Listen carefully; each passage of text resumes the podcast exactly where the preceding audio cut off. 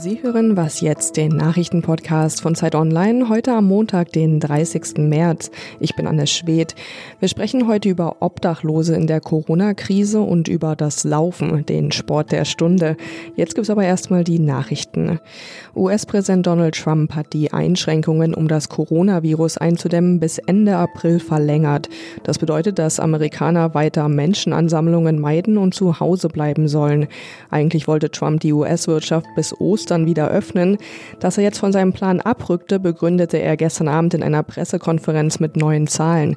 Prognosen zufolge könnten in den USA 100 bis 200.000 Menschen durch die Corona-Pandemie ums Leben kommen. Gestern war die Todeszahl innerhalb von einem Tag um mehr als 500 gestiegen auf insgesamt über 2400. Die Wirtschaftsweisen stellen heute ein Sondergutachten zur wirtschaftlichen Entwicklung Deutschlands vor. Darin soll es unter anderem darum gehen, wie die wirtschaftlichen Schäden der Corona-Krise abgefedert werden können. Der Vorsitzende des Sachverständigenrats, Lars Feld, sagte vor ein paar Tagen, er rechne nach einem steilen Einbruch der Wirtschaft mit einer schnellen Erholung. Er lobte die Maßnahmen der Regierung wie Kurzarbeitergeld und Liquiditätshilfen. Redaktionsschluss für diesen Podcast ist 5 Uhr.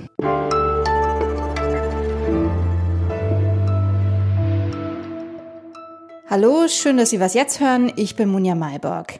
Stay at home. Für Menschen, die kein Zuhause haben, klingt diese Aufforderung zynisch. Obdachlose trifft die Corona-Krise besonders hart. Darüber haben wir neulich auch schon mal kurz im Nachmittagsupdate berichtet. Denn Obdachlose können sich nicht gut gegen das Virus schützen. Außerdem sind viele Unterkünfte geschlossen und viele Hilfsangebote weggebrochen. Darüber spreche ich jetzt mit meinem Kollegen Hannes Leitlein aus dem Politikressort von Zeit Online. Hallo Hannes. Hallo. Du hast dir ein Modell in Berlin angeschaut, im Stadtteil Wilmersdorf. Und zwar werden da Obdachlose in Hostels verlagert. Wie funktioniert das denn genau?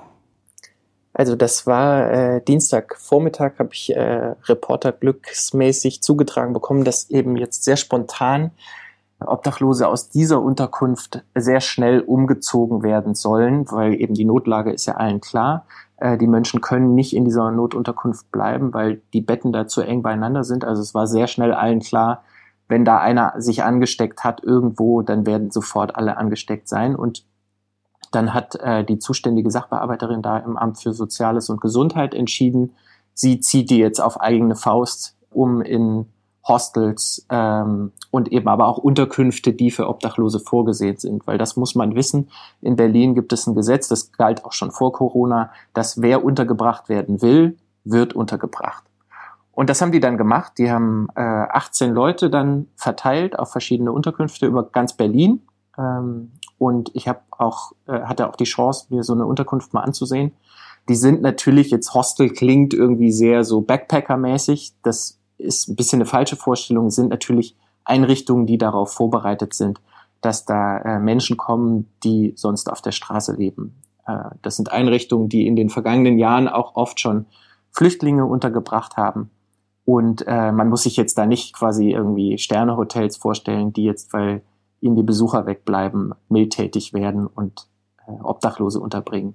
Das geht auch in vielen Fällen nicht, weil die Obdachlosen natürlich oft auch in einem Zustand sind, der äh, es nicht so einfach möglich macht, sie jetzt in Hotels oder normalen Hostels unterzubringen. Die sind auch oft irgendwie eingeschränkt, gehbehindert oder eben auch drogenabhängig und da geht das nicht so einfach, die irgendwo unterzubringen. Und deswegen ist gut, dass es da passende Unterkünfte gibt.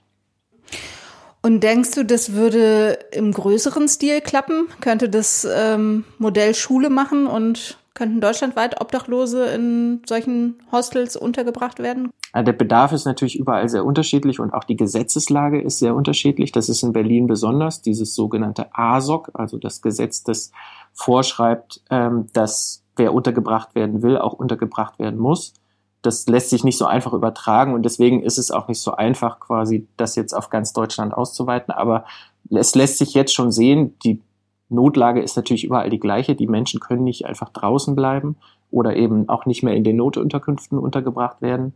Nicht mehr in allen zumindest. Und deswegen wird jetzt überall gehandelt, aber eben auch sehr unterschiedlich. Also es lässt sich nicht eins zu eins kopieren.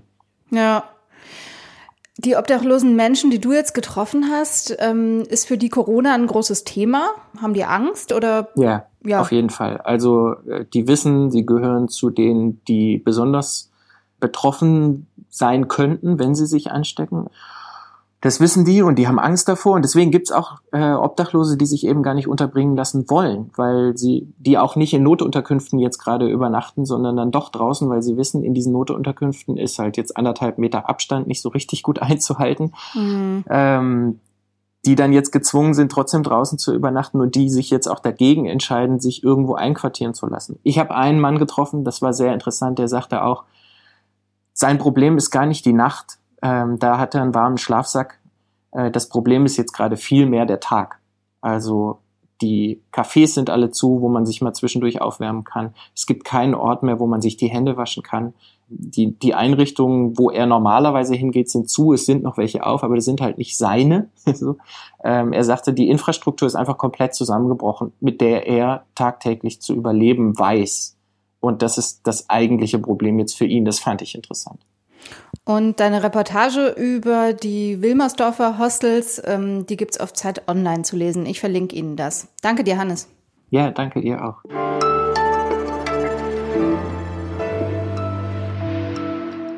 Und sonst so?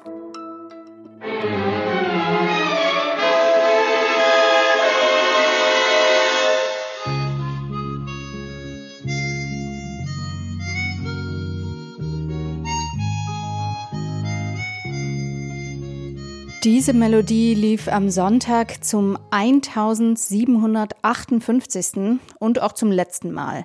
Nach fast 35 Jahren mussten sich die Fans der Lindenstraße von Familie Beimer, Familie Zenker und vielen anderen verabschieden. Seit dem 8. Dezember 1985 ging es jeden Sonntag um das Leben in einer Münchner Nachbarschaft. Dabei spiegelte die Serie immer auch irgendwie den Zeitgeist der Bundesrepublik wider. In den 80ern zum Beispiel war dort der erste Kuss eines schwulen Paares im deutschen Fernsehen zu sehen. Jetzt lief also die allerletzte Folge der Lindenstraße und die hieß Auf Wiedersehen.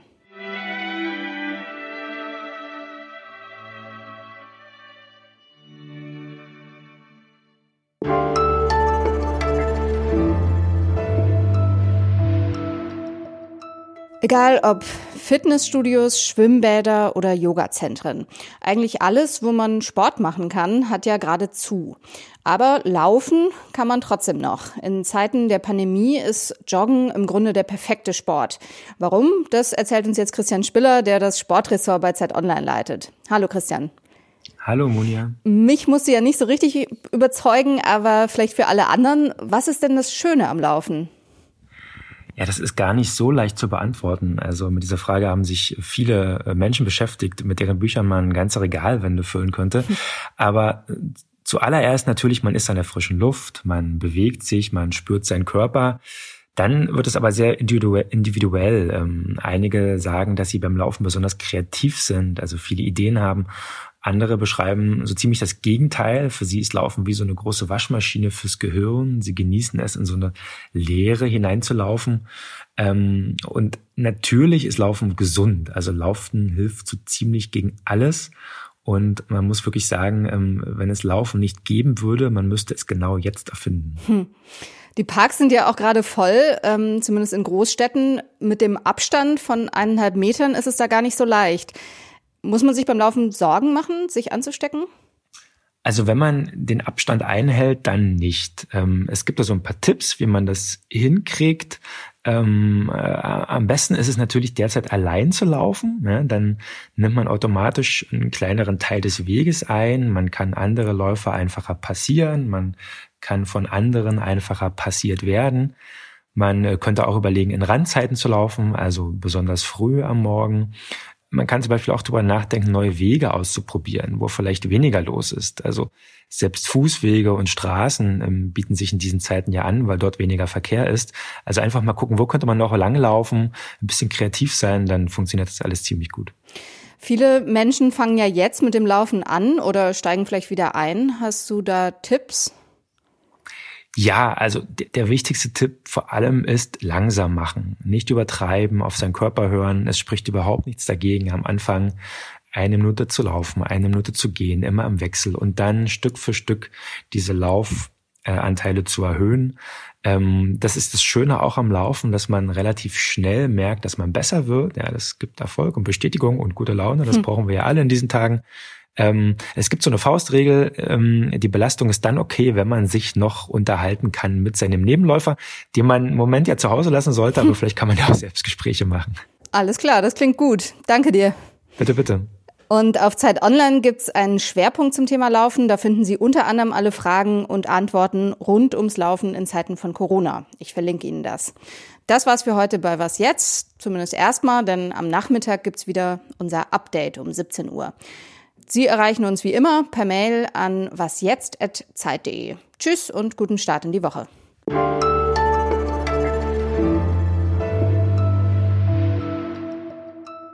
Warst du heute schon laufen? Nee, noch nicht. Eigentlich wäre ich heute dran, aber es regnet.